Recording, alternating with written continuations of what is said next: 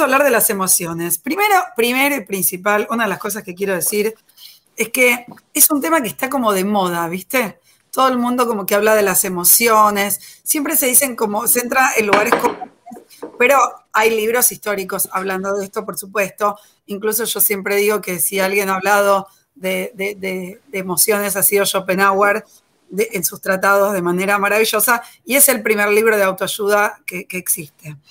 Pero de autoayuda, por supuesto, de otra categoría, no como los de autores que no quiero mencionar para que no tengamos en la radio ningún problema, pero que empiezan con ese y a mí se me están ocurriendo de manera inmediata.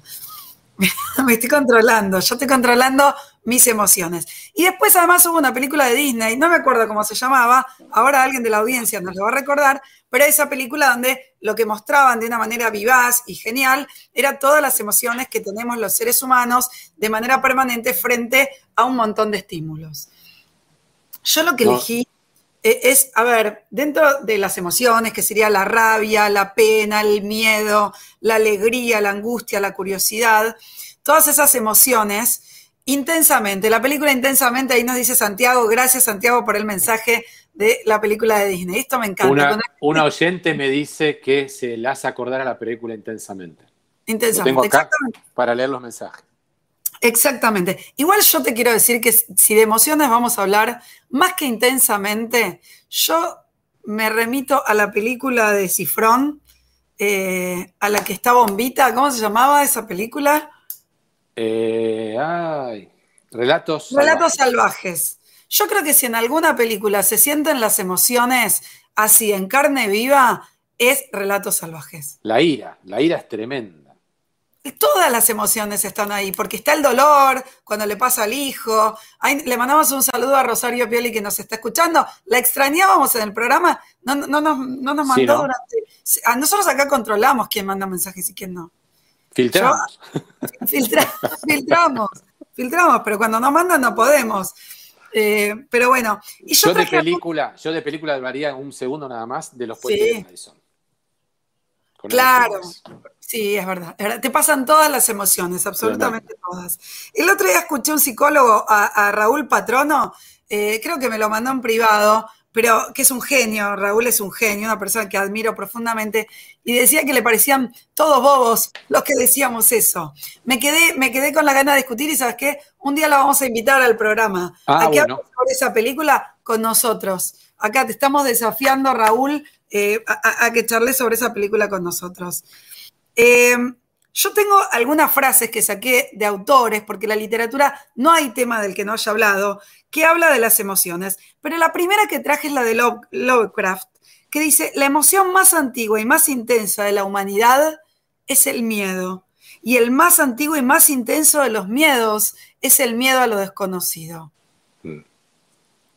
¿Viste que escuchamos con frecuencia un nuevo trabajo, un nuevo amor, eh, una nueva ciudad, eso nuevo que es desconocido, que no sabemos de qué se trata, sí.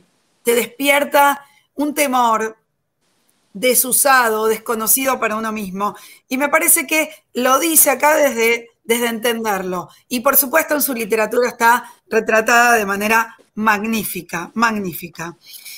Benedetti, que siempre habla de muchas ah. emociones, en general de, emociones bastante más eh, comentadas, como el amor y el dolor y el desamor eh, y, las soledades también, dice, este mismo corazón que ahora me duele, este órgano hueco y muscular que de algún modo se las arregla para ocuparte, ocuparse simultáneamente de la sangre y las emociones. Oh. Genial. Primero, ya definís el corazón como un órgano hueco y muscular, a mí yo no sé qué dirá la ciencia al respecto.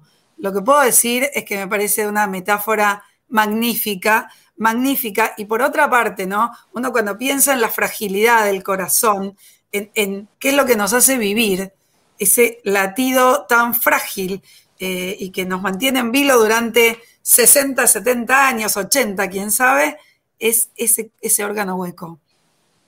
60 no digas, por favor, tengo 60. No, no, perdón. bueno, pero hay gente que se ha muerto a esa edad. Vos sabés que lo...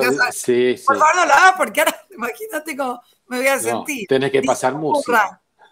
Dice te Escúchame, Me, lo de Benedetti me hizo acordar una canción, creo que la cantaba Julia Senko, te estoy hablando de algo viejo también de los 80, que decía esa parte del cerebro que manda en mi corazón. Genial. Por eso me hizo acordar. Genial, me encanta. Eh, bueno, eh, eh, esto que veníamos hablando de las emociones y en lo político también. Pero sigo con la literatura e incluso el periodismo. Y quiero hablar del maestro de la crónica, que es Martín Caparrós, para mí, gran maestro junto a Leila Guerriero sobre la crónica. Y, y, él recomienda, lo ha dicho en talleres y lo dice y lo ha escrito, dice, una buena historia, aun si sus hechos no son muy exactos, puede ser más eficaz para emocionar que un seco recitado de la verdad. Totalmente. La crónica es la manera en la que se cuenta una verdad de una manera más literaria, si se quiere, más poética, más sensible. Es decir, los cronistas son los que entienden que incluso la verdad más cruda, si se cuenta mejor, llega con emoción.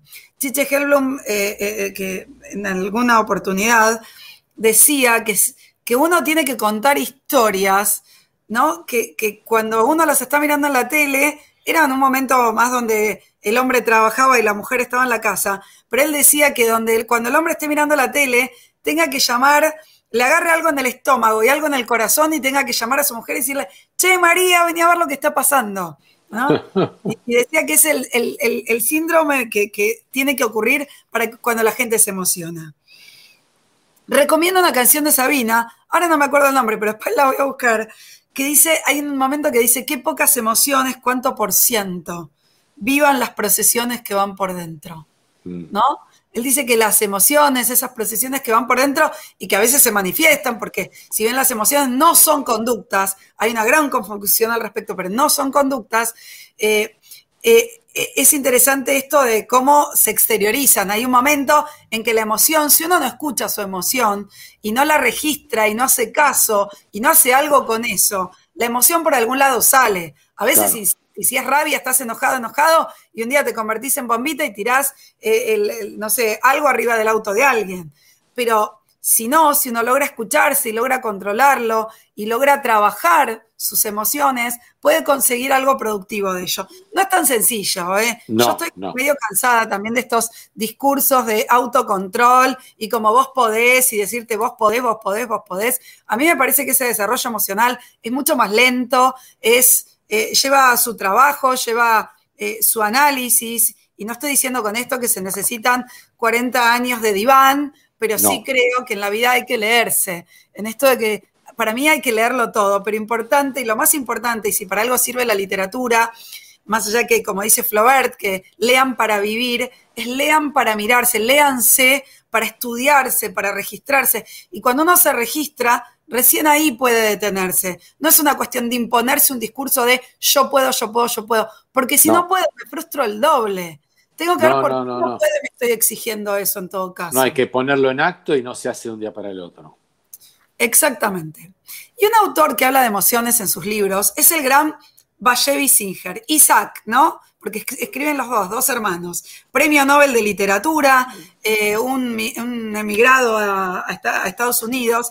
Hay dos pedacitos que yo recogí de dos libros y dice así, las emociones no obedecen a leyes ni a sistemas religiosos, sociales o políticos.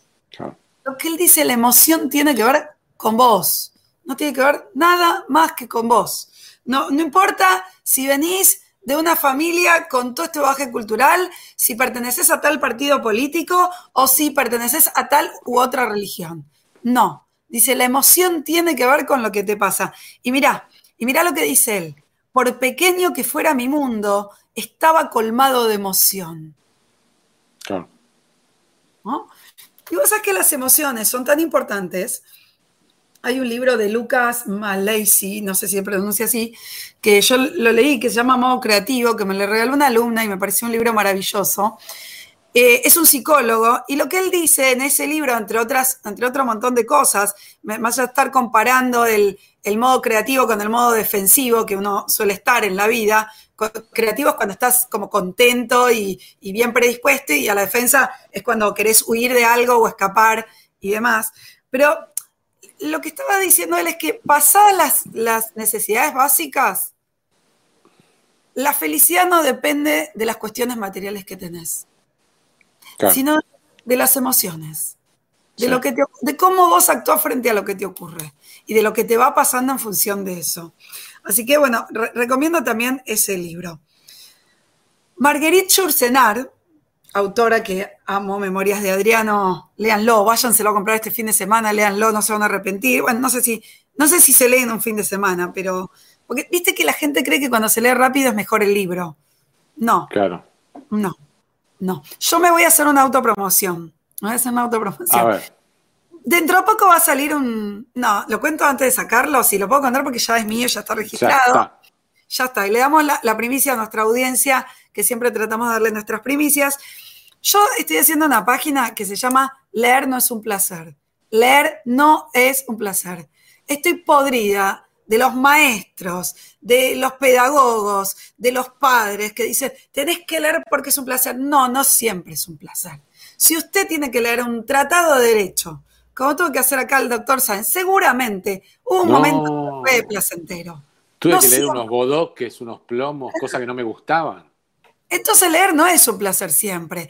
A veces es un placer. Y hay un libro que a vos te da placer y a mí no, porque nos gustan cosas distintas y tenemos emociones distintas. Entonces lo que ocurre en ese libro a mí me provoca algo y a vos otra cosa. Y a vos te puede dar displacer y a mí placer. Pero si yo te impongo cuando vos tenés ocho años que te tiene que dar placer y no te da, sentís que tu docente te está estafando.